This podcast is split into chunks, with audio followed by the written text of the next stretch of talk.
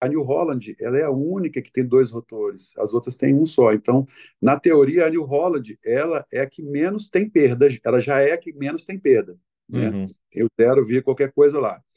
E quando você olha nas fazendas, que já tem o milho, o milho no meio da soja, o milho tem cerca de um metro já de altura, que é os grãos perdidos que ficou da safra.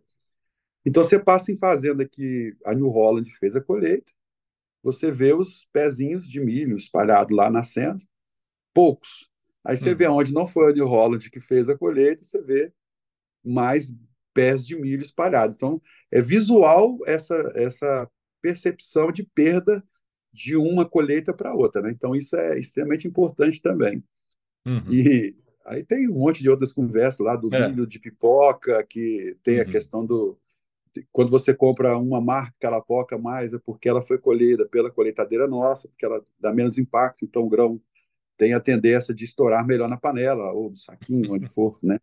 Então tem tudo isso uhum. aí. Mas a New Holland, ela é, você viu, teve aquelas premiações todas, né? Teve ela medalha de ouro. o prêmio da melhor, né? Ganhou medalha de é. ouro, né? É. Por, justamente por essa questão da, da, de não ter essa perda, né? Dessa perda ser menor do que as outras. Uhum. Mas aí, falando um pouco de tecnologia, né, a gente viu o trator 100% elétrico lá na, na, feira, né, você já tem essa tecnologia, uma, uma, autonomia de cinco horas né, de duração. Você tem já o, o, trator também movido a biometano, né, esse no Brasil já tem, né, quem quiser tá adquirindo esse produto já existe no Brasil, você consegue ter o biometano. Então você o vê biometano, mais... Bob, também, só para é, é, um. A gente viu lá também, ele, você tem a capacidade de produzir o gás, né? Igual a gente tem, pode colocar a placa solar e gerar energia. Esse você pega lá os dejetos, produtos que, que né, biológicos, né, esterco de boi ou vegetação, o que for, você coloca dentro de como se fosse um biodigestor, aquilo produz um gás, aquilo é filtrado, limpo, e você armazena aquele gás e coloca no trator ou leva para fazer algum aquecimento de alguma caldeira, alguma coisa assim. Então você produz sua própria energia, né?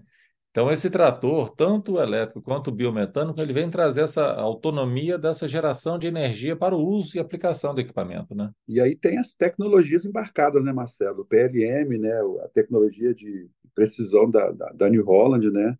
Então, quando você vê assim esse mundo, que quando aí a gente vai para o agro, é, quando a gente chega totalmente cru, você só lembra da enxadinha lá, da antigamente, hum. aquelas coisas manuais, e aí você vai vendo aqueles jiriquinhos.